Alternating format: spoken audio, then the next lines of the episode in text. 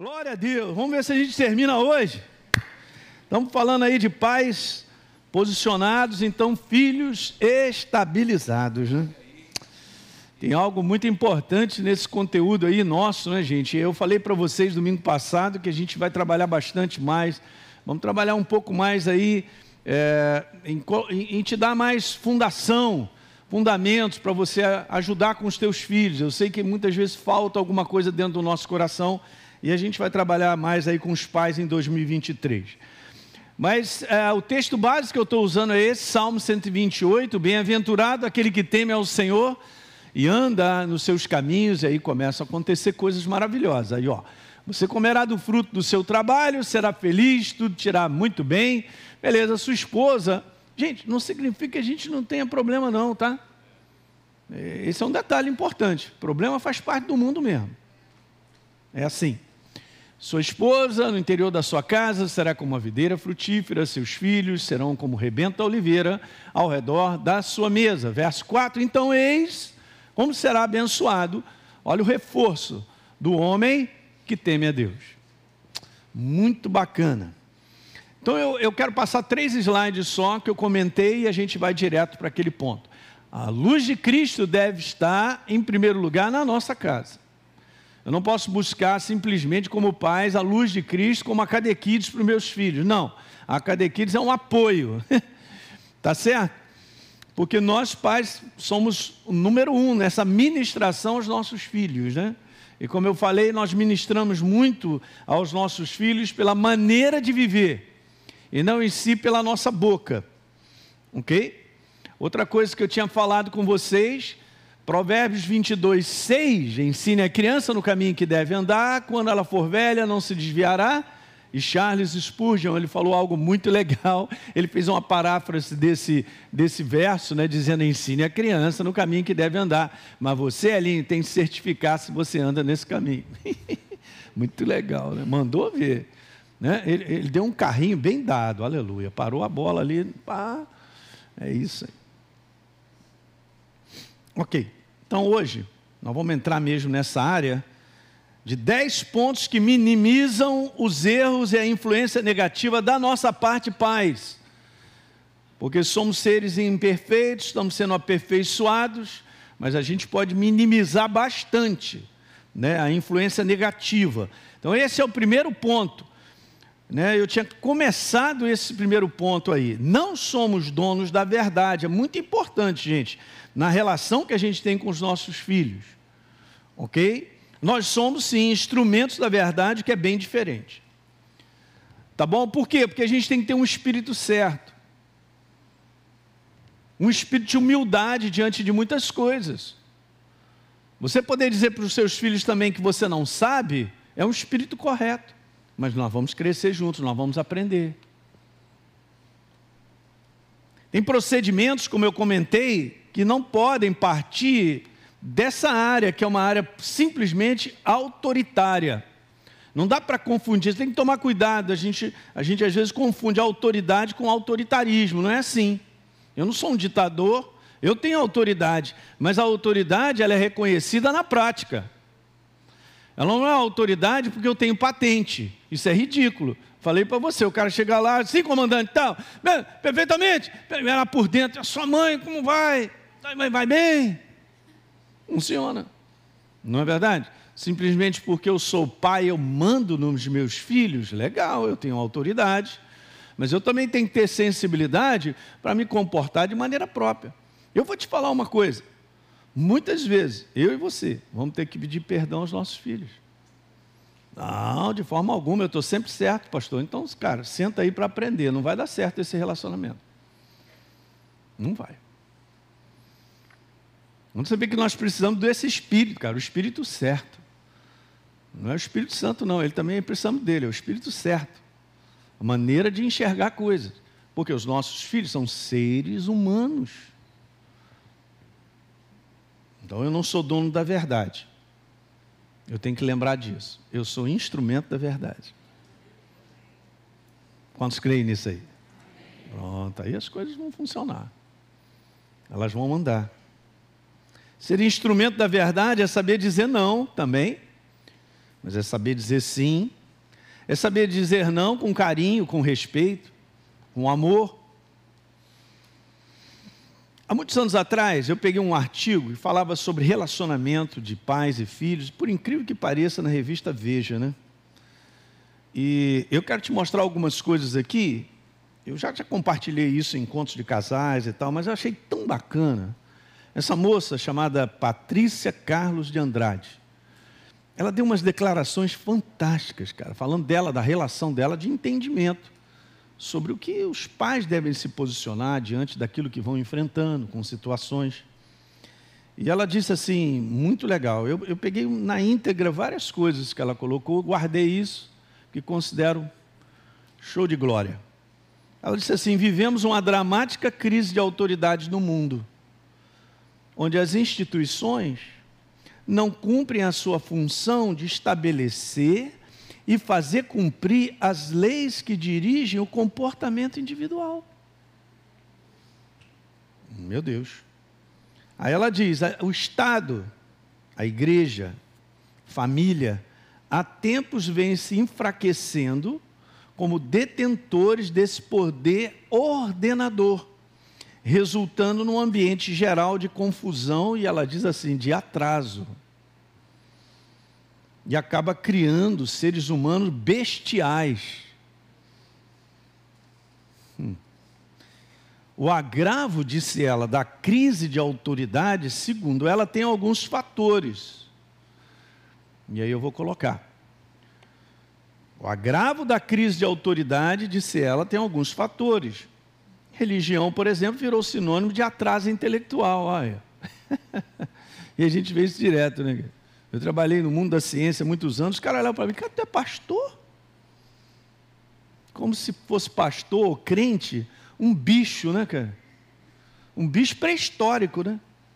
Porque os caras acham que eles estão no topo do topo da, da modernidade ou da ciência, são deuses, né? Mas a maior parte deles tem uma vida destruída, sem alegria, sem prazer.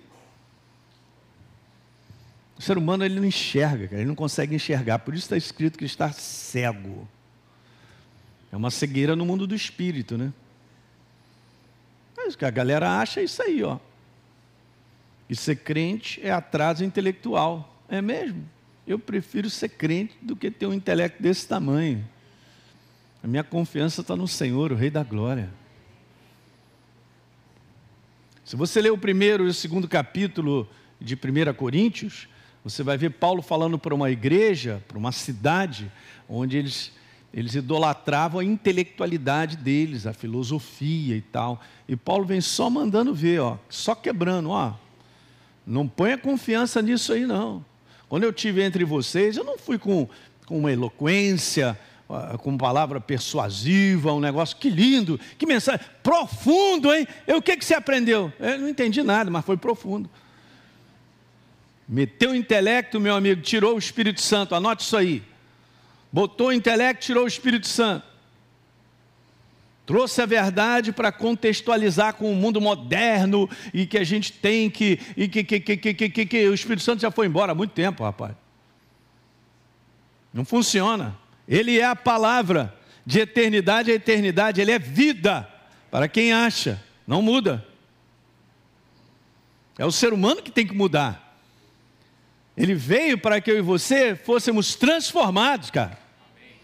Esse é o confronto contínuo, vai ser até o final. Ah, eu não quero, então vai embora, meu. Problema seu. Ela disse nesse agravo de crise de autoridade: não se aceita códigos morais acima do que o homem estabelece. o que o homem estabelece, cara, é só destruição. Ela colocou o consumismo, que dá um caráter comercial às relações e não ético, cara. E é isso mesmo. A maior parte dos relacionamentos hoje tem um interesse comercial, tem alguma, o que, que eu vou ganhar com isso? Você já reparou isso? O cara está rindo para você porque vai ganhar alguma coisa contigo, mas você não vai ganhar nada. Eu quero te dar. Tchau, tchau, meu irmão. É por isso que o mundo está desse jeito. Ela, cara, vou te falar, essa moça arrebenta. Ela disse lá, ó, sentimento de culpa imposto pela psicanálise, que nos faz criar filhos em redoma. Nenhum castigo ou disciplina. Traumas e a culpa passa a ser dos pais. eu fiquei traumatizado porque você me deu uma chinelada com sandália havaiana. Ricardinho sempre brinca com a Deise. Lembra, mãe, naquele dia lá no banheiro? Cara, eu não entendo, cara. O que está acontecendo hoje? O agravo da crise de autoridade tem alguns fatores. Falta de limites que perverte o próprio sentido da educação. Ah, está na próxima. Perdão. Falta de limites que perverte o próprio sentido da educação. Meu Deus, que coisa legal. Ainda, ainda falando da força da autoridade dos limites sobre os filhos, ela acredita em alguns princípios. Olha que legal. Gostei, cara. Eu sou responsável por eles, os filhos, né? Por isso eu tenho autoridade para dizer sim ou não, sem necessariamente ter que explicar por quê. Uau! Bom. Dois, ela disse: a criança aprende mais pelo exemplo do que pela conversa. E muitas vezes contradiz os seus atos. Sim. Três, disse ela: nem tudo é relativo. Há certo e errado, bem e mal, limites além dos quais não devemos ir. Ninguém nasce sabendo isso. Não, os pais são educadores, formadores. Um educador é um formador. Você ter uma ideia como isso é fantástico. Abra comigo em 1 Timóteo 3. Por favor, igreja, o pessoal que está em casa aí com a gente, nessa manhã, na internet, 1 a Timóteo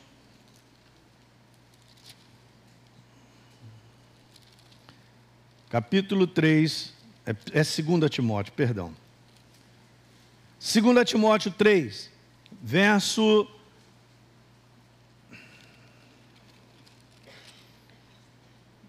Verso 16: Toda a escritura, toda a palavra é inspirada por Deus e útil para o quê? Primeira coisa que está aí, vai.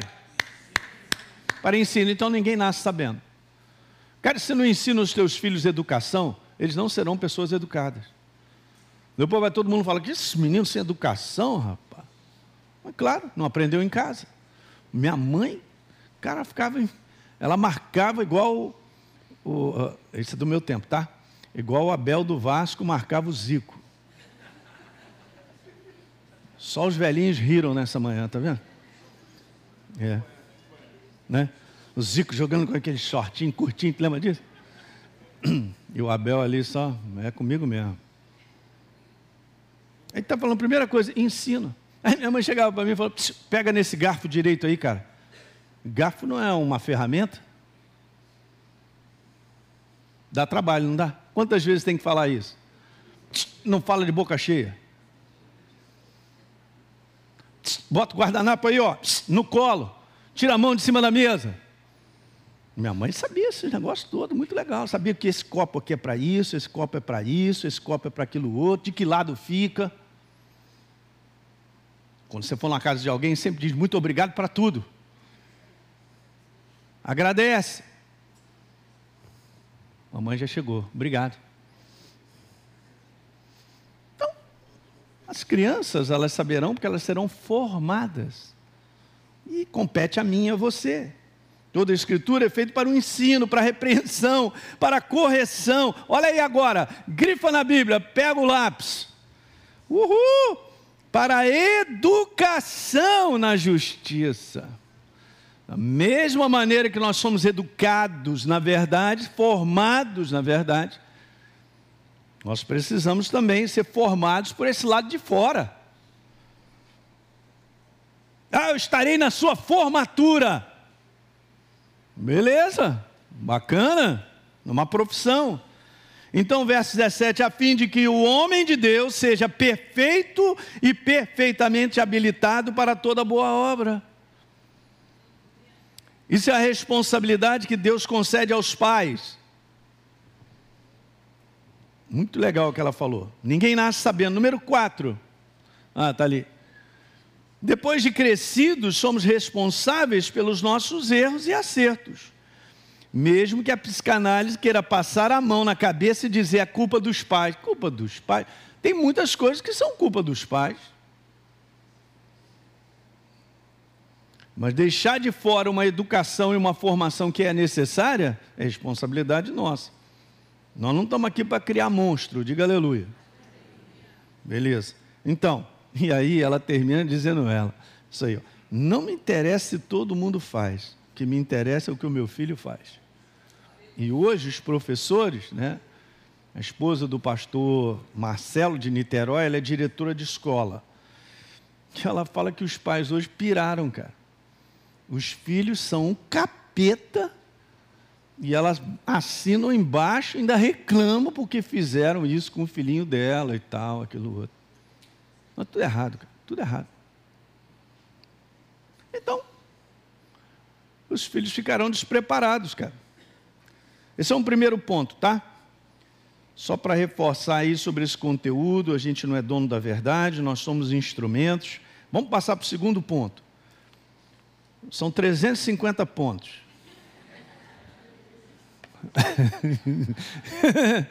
segundo, segundo ponto é esse. Não devemos, gente, subestimar ou desvalorizar os nossos filhos. Nós devemos ser incentivadores e motivadores dos nossos filhos. A gente sabe que eles passam por várias fases. E muitas vezes, do ponto de vista do pai, a gente pode olhar assim e ver: caramba, meu filho, mas hein, se, se ele continuar assim, não vai dar certo. Mas, da mesma maneira que Deus é sempre incentivador, encorajador, Ele sempre estica a mão. A palavra de Deus declara que se eu cair, Ele estende a mão para me levantar. Ele não empurra a mão para eu entrar no buraco. A gente tem que ter sensibilidade para ver coisas, sabe? Até mesmo na nossa correção, ou dizer determinadas palavras, elas têm que ser ditas de uma maneira que você tem que pedir a sabedoria de Deus. Daí, cara, essa educação na carne não dá certo, porque vai falar besteira. E às vezes uma besteira pode ficar lá dentro o inferno transforma aquela besteira, cara, num caos, cara. Quem está entendendo aí?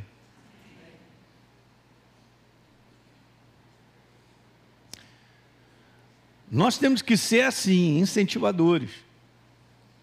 Se a gente percebe algo que está errado, vamos embora ensinar o certo. Né? Mas sempre incentivando. Porque essa atmosfera de desvalor e de baixa estima, ninguém precisa fazer nada, o próprio inferno já faz.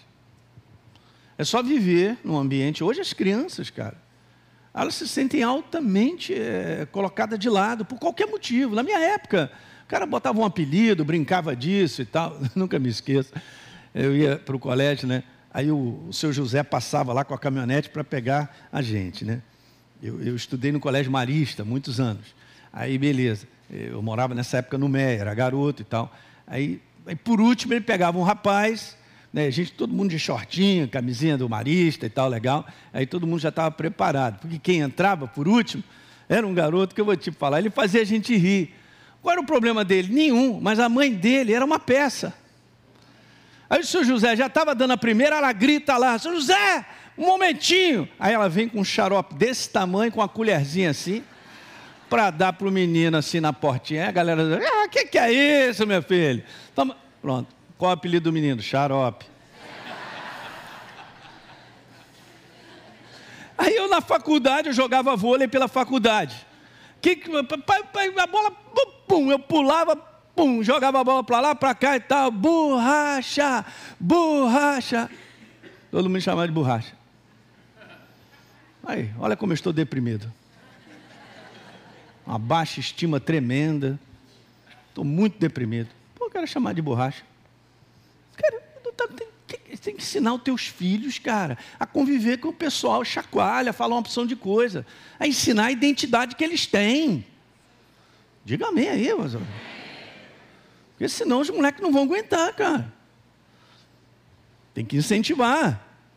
Tem que dizer, cara, você tem o seu lugar, cara. o pessoal está falando, então fala para ele também. É, tá careca, hein, tal. Tá isso.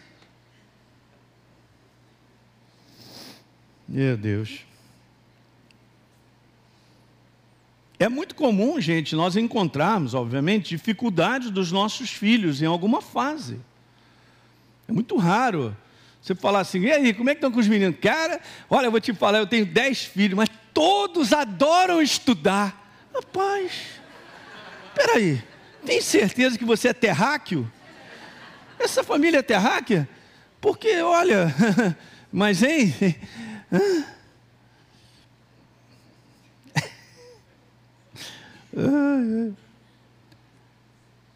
Então, é com base na nossa percepção que a gente vai poder ajudar. Não é verdade? É sempre bom a gente adquirir um hábito, né? Obviamente, assim, percebeu que é, os teus filhos eles mudaram o comportamento, tem alguma coisa. Às vezes é lá fora aconteceu alguma coisa. Agora, recentemente, um pastor chegou para mim, cara, muito gente boa, tem uma família boa. Ele falou, pastor, eu queria que você me ajudasse. Meu filho está com 18 anos. Ele estava namorando uma menina já um ano e pouco. Cara, o que, que aconteceu? A menina chutou ele. E o que está acontecendo com o garoto? É, pastor, ele está muito deprimido. Então, provavelmente está se achando o quê? Ah, vou te tá, sou eu, é meu problema sou eu, eu, eu, eu. Então, o moleque está entrando para baixo, na desvalorização, no sentimento é ruim. Tem que conversar com ele, levantar um cara, que é isso? É com, você disse não para você, daqui a pouco vai chegar uma menina aí, você vai namorar, né? daqui a pouco você vai casar e tal. Não tem nada de errado, é bonitão, bacana. Mas tem que conversar. Mas está vivendo isso, um momento difícil lá para os pais, porque ele está dessa maneira. Dizer, então, às vezes acontece algo e o inferno traz uma informação pior. Ele traz uma, uma informação na mente dos nossos filhos que não é verdadeira mas eles engolem. Quem está ouvindo aí? Ei, a gente tem que perceber isso, cara. Porque isso aí é, acaba mostrando sinais disso aí, né? Entende? É um desânimo contínuo, não quer ir mais para a escola, o que mais? Não está querendo comer também mais e tal. Tem alguma coisa, tem alguma coisa que deu origem a isso. Nós temos que ajudá-los. E a gente precisa da sabedoria de Deus para lidar com as falhas que prejudicam. Vamos ter que ter a sabedoria de Deus e a paciência. Eu acho que essa palavra é super importante na fase chamada aborrecência. Aborrecência não, é adolescência. Todos já foram adolescentes aqui. Todos nós. É aquele negócio, pá, meu pai não sabe nada, quem sabe são os meus amigos, eu quero. Pá, pá, né? E a gente tem que entender isso. Não é que eles não amem os pais, né?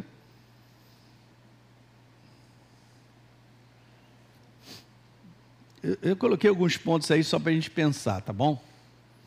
Isso aí ajuda. Mas, vamos embora. É, de posicionamento, seja um incentivador, não de fazer besteira, óbvio, né? Não vai dar. Que lindo! O menino tá pendurou no teto, é, é, pendurou no abajur, é, jogou o copo no chão. Que lindo, meu filho! Você é um maluco, né? Não estou falando sobre isso. Mas a gente aprender a ser sempre de base. Qual é a nossa base? Base incentivadora e encorajadora dos nossos filhos. Porque lá fora é massacre. Você sabe disso. Massacre. Então nós somos a base de todo encorajamento e motivação para eles, para eles seguirem, cumprirem o propósito. Legal? Então vamos lá. Terceiro. Os nossos filhos, eles são, gente, exatamente isso aí, ó. Eles são caixas registradoras de tudo. Eu botei dessa forma. Porque, mesmo pequenininho, eles já percebem o ambiente eles percebem a atmosfera que ou geram segurança para eles ou insegurança. E isso através do comportamento dos pais, tá? Por isso que a gente está colocando aí, eu gostei muito desse título que foi sugerido, eu, legal. Pais posicionados, então os filhos serão estabilizados. Então, a nossa parte nessa atmosfera de criar isso é importante demais. E eles vão registrando tudo. Você pode não dizer uma palavra, mas ele registra o sentimento daquele momento, da tua vida, da vida da tua mãe, do pai, assim, assim, saca tudo. Os moleques não são fáceis. A filha desse menino aqui, desde pequenininho, fala cada coisa que ele me contou uma que eu falei, caramba, como é que uma menina tem quatro anos agora? Mas já deve ter falado aquilo contigo com três, não foi? Posso contar para a galera? A filha dele, né? A Temporã, a Paraibinha, nasceu na Paraíba. Não foi isso? É. Aí, o filho do meio dele é um garoto fantástico, cara. Moleque demais, cara. Ele tem uma percepção, né? Ele sabe quando o pai, quando está com a mãe, tá, mãe, você é demais. Pô, mãe, muito obrigado pela comida que você faz. É assim o filhão dele. O outro está tocando guitarra, gente boa, tá aí, né, Daniel? Daniel está em algum canto aí, tá aí. Daniel já tem o jeito dele. É, tranquilo, beleza. Só que então o Léo brinca mais com a com a, com a, com a, com a Estela. Né? Tem aquele negócio e tal. Não é que o Daniel não brinque, né, Daniel? Você não vai ficar arrasado, não, né, cara? Isso é comportamento, jeitão, né? É isso aí, ele sabe disso. Aí o que acontece? a baixinha vai de três anos e falou assim para ele: Ó, o Daniel é teu filho, o Léo é meu irmão. Você não captou, tá vendo? Três anos, você não captou. Três anos, olha a declaração, o que, que ela quis dizer com isso? Separa o Daniel, o Léo é que é meu irmão. Ó. Olha como é que são as coisas na cabeça, às vezes, de crianças, cara, de coisas que acontecem, não faz ideia. Outro dia, não vou dizer quem, uma, uma menina ficou me abraçando um tempão. Não, não encontro aí. Mas ela ficava me abraçando, mas eu percebi, ela me abraçava assim, mas olhava para todo mundo para ver que eu estou abraçando o pastor. Eu quero que todo mundo veja. Aí mandou um zap, a mãe dela mandou um zap para Deus dizendo assim: ah, é, é, é, mãe, então eu sou sobrinha do pastor Hélio. Hã? Ah, é? E se souberem, vou ficar famosinha. Agora, tu vê um negócio desse, gente? Lá dentro da pessoa, né?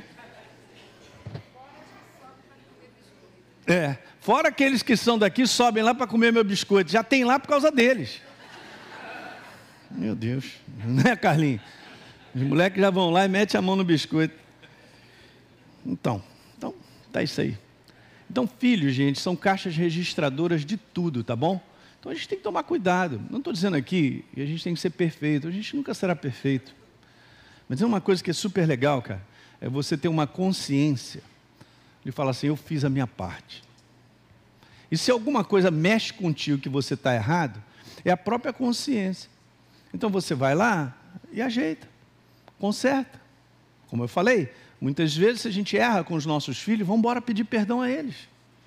De forma alguma, pastor. Que negócio é esse?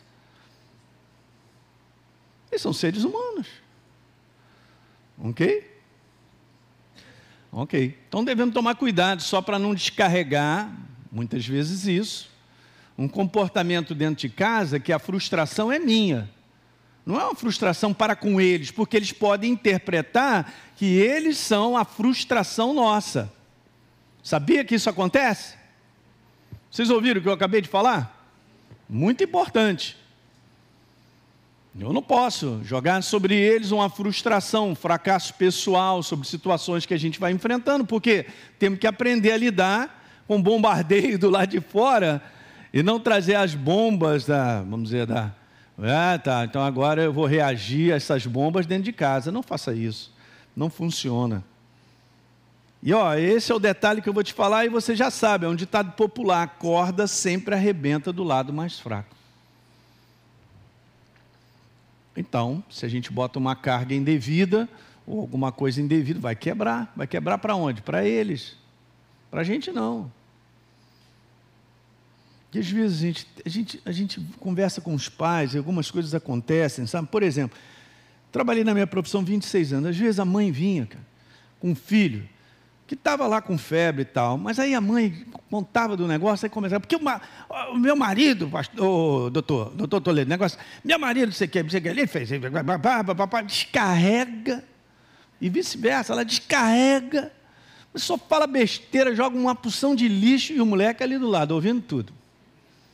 E quando ela começava, eu já tinha aprendido, quando ela começava a falar um negócio que era indevido, eu falei, pera, pera, pera um pouquinho. Aí chamava o garoto, a menina, vem cá, Aí chamava a minha secretária lá, tinha sempre uns brinquedinhos lá, uns dinossauros, uns bichos lá para brincar, botava lá para distrair o moleque. Aí, tá, pode falar agora. Aí eu falava, você não deve fazer isso, cara. Você está falando coisa a respeito. É o pai.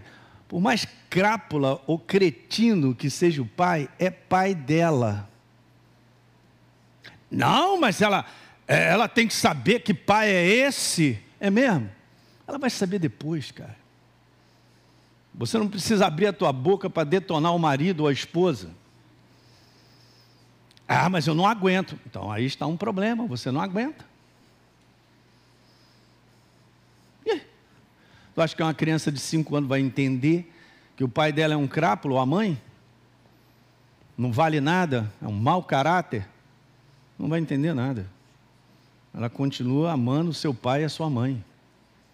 Você vai criar uma imagem completamente errada, numa hora que não tem que criar essa imagem. Tem que aguentar o tranco mesmo. Cala a tua boca. Difícil encontrar pessoas que têm essa consciência, cara. Não quer nem saber. A criança tem dois, três anos, vai vomitando. Vomitando tudo para fora, na frente das crianças e tal, não vai dar certo. Aí sim, vai ter problema. Muito. Estou contribuindo com aquilo que o inferno quer fazer levar a baixa estima, a desvalorização, a insegurança para o coração das crianças. Alguém pegou isso aí? Boa. Esse quarto ponto. Eu e você precisamos fortalecer dia a dia a amizade com seus filhos, com os nossos filhos. Os filhos precisam estar certos que os seus pais são verdadeiramente amigos.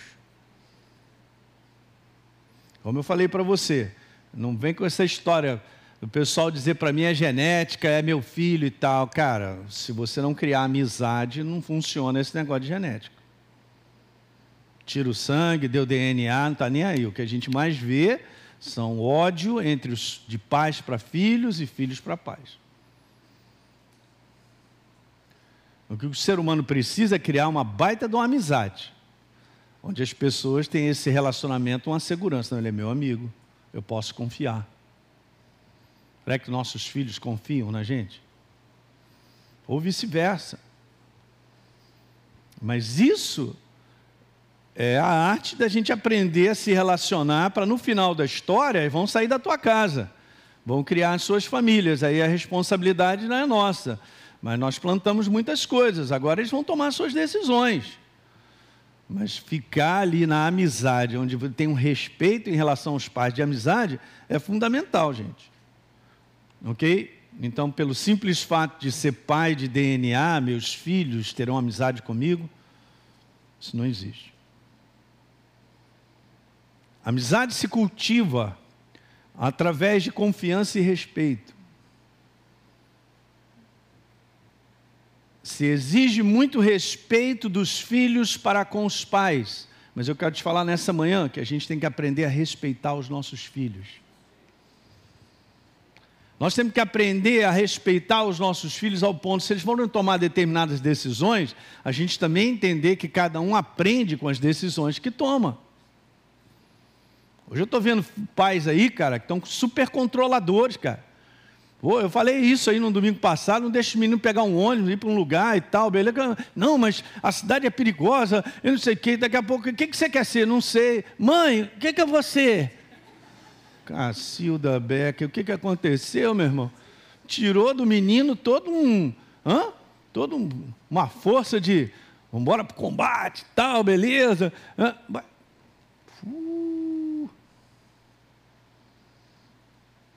Isso acontece de uma forma ou de outra, né? Porque há uma tendência da nossa parte em desejar coisas para o nosso filho. Está certo, está errado isso? Não. Mas desde que a gente não seja, saia do desejo para forçar os meninos a serem aquilo que nós desejamos que eles sejam. Não funciona isso, hein? Hoje, a gente pode fazer um seminário de um final de semana falando sobre essas coisas. Isso é um erro muito grande. Às vezes nossos filhos dão declarações em determinada época, né? É, eu lembro do Levi, uma vez falou para o Maurício, Ei, Levi, Levi está aí? Está aí. Hein, Levi, tu lembra? Uma vez você falou, não, eu vou ser geólogo. Ih, aleluia. Beleza, o menino quer ser geólogo. Até passa um tempo, daqui a pouco, ah, não, é, é geólogo. Não, né? Porque é normal esse negócio.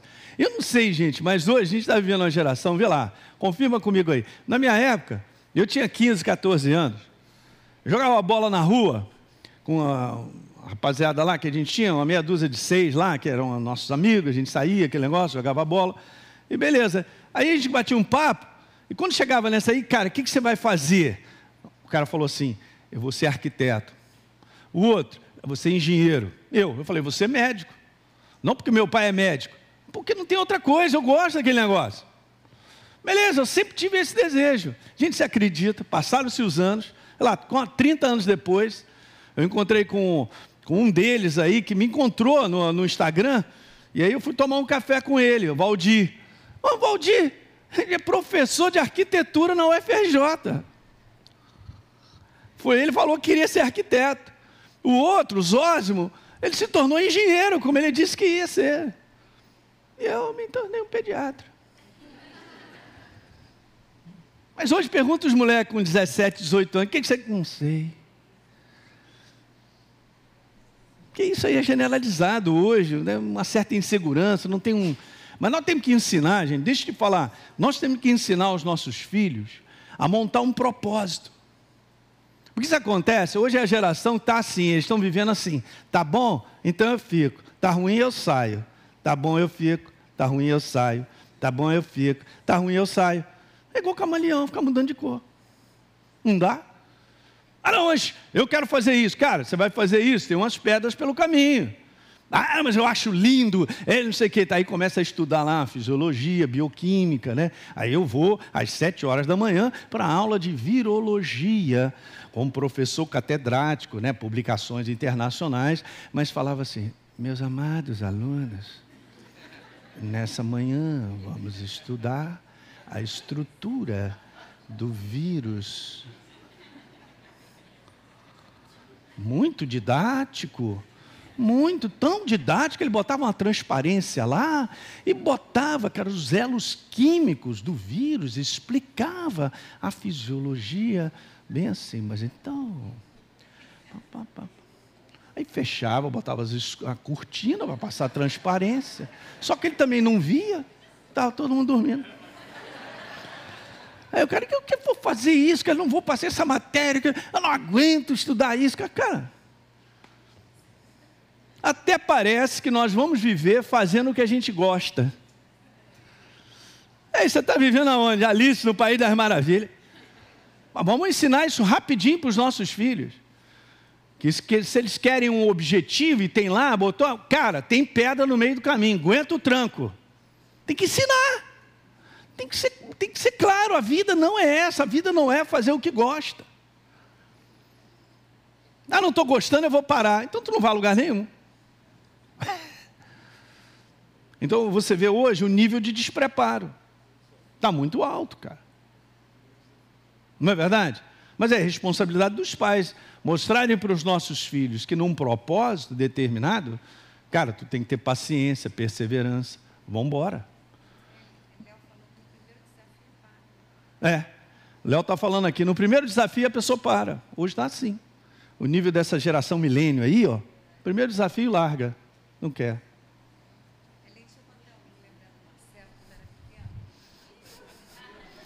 O Valadeiro já vai contribuir com alguma coisa aí, meu irmão.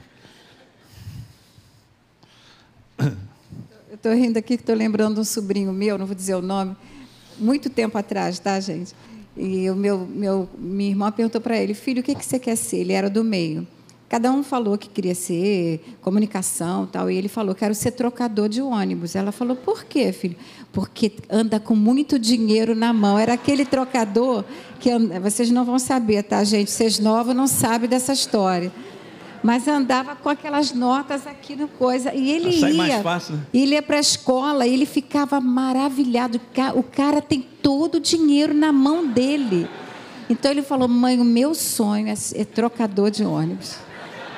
Maravilha, que beleza. Então seja o melhor trocador de ônibus da face da terra. e lógico, sem desmerecimento para a profissão, né, cara? Obviamente. Mas a. Ah, o que falta é isso aí, gente. É a nossa parte, ser incentivador. Às vezes teu filho fala algo que quer ser, você fala assim, Jesus, Maria José, abala lá, baixar e orar em língua para dissolver esse desejo. Quem é que não vive isso aí? Fala para mim. Não é verdade? Então eu estou falando coisa, não vai dar para terminar hoje não. Próximo domingo vocês aguentam aí a gente poder terminar isso? Cara, é o seguinte, nós temos que pedir a Jesus exatamente isso, cara, a paciência necessária, né? O todo dia, e não abrir mão de contribuir. É, o que eu estou falando para vocês são, são pontos para minimizar a nossa influência negativa. Alguém anotou isso aí? Isso aqui? Ah, legal! Uh! Vai fazer parte, cara. Mas a gente vai minimizando. Ok? Não é verdade? a gente termina então no domingo que vem. A gente faz aquela breve revisão desse aí termina os outros pontos aí. Mas ah, é isso aí. E aí, pastor, é, Jesus ajuda nós. Não é verdade? Mas ele ajuda, cara. Ele te dá uma inspiração do momento. Aí você fala assim, pastor, mas eu estou lá com as lutas e tal. Cara, a gente sempre vai ter. Apresenta diante de Deus. Ele vai colocando a mão de maneira sobrenatural. Depois eu vou falar um pouquinho sobre amizades, cara. Às vezes nossos filhos, você vê, cara, começa a ter umas amizades, você olha assim, xiii. A gente vê isso, mas eles não vêm. Eu lembro colegas meus foram para a faculdade, eu era garoto, mas, mas eu sempre tive isso, né? Minha mãe falava muita coisa comigo, mas eu era um cara, eu já tinha um temor sem saber. E eu tinha umas coisas que estavam dentro de mim. Apesar de ter vindo tá, de um relacionamento assim, meu pai, minha mãe, por várias coisas, né? Meu pai resolveu comprar fazenda e, e, e foi morar fora de casa. Eu vi o meu pai uma vez por ano, mas eu falei desde, desde eu nunca fui comprometido. Poxa, meu pai. Meu pai às vezes chegava, não estou quebrando meu pai, não, gente boa. Mas de repente, às vezes, a gente é, é, é, é um pouquinho mais sábio do que os pais. Olha, não sei se acontece, mas uma vez meu pai chegou para mim, meu filho, em que ano você está da escola mesmo? Estou deprimido, meu pai, não sabe nem que ano eu estou. Não, era um cara resolvido, legal, tranquilo. Sabia que meu pai estava trabalhando para cuidar da família. Isso estava em alta, porque minha mãe também colocava isso. E a mãe chegava junto. Está entendendo isso aí? Então a gente vai enfrentando tudo isso, cara. Então a gente tem que ajudar a construir ah, meu Deus, e, e, tal, arrumou umas amizades aí. Eu, é. Hã? Então, das amizades. Então, ter, às vezes, amizade é, é um negócio meio complicado. Porque é uma tendência as crianças a valorizar o que os amigos dizem, né? Ah, sim, então fui para a faculdade. Chegou lá uns garotos bacanas, né? Sabe quando você vem em faculdades assim, determinados tipos de faculdades, gente de tudo quanto é estado, né? Na minha turma tinha gente do Paraná, de Goiás, de tudo quanto é lugar. Aí você vê uns garotos que chegam, legal, aí começa a andar com aqueles que a gente já sabe que é má companhia. Os caras se quebram, cara. E outros não, já sabia que era má companhia, vou andar com eles. Eu gostava de esporte, juntei com a galera que joga esporte e tal, beleza. E até bacana, né? Porque aí tá, daqui a pouco aquela mulherada ao redor ali, não uma boa, né? Só porque as garotas gostavam, eu quero jogar vôlei. Mas lá os caras começaram a andar com os outros. Cara, rapaz, gente de boa família. Uns moleques de boa família. Às vezes os pais iam visitar.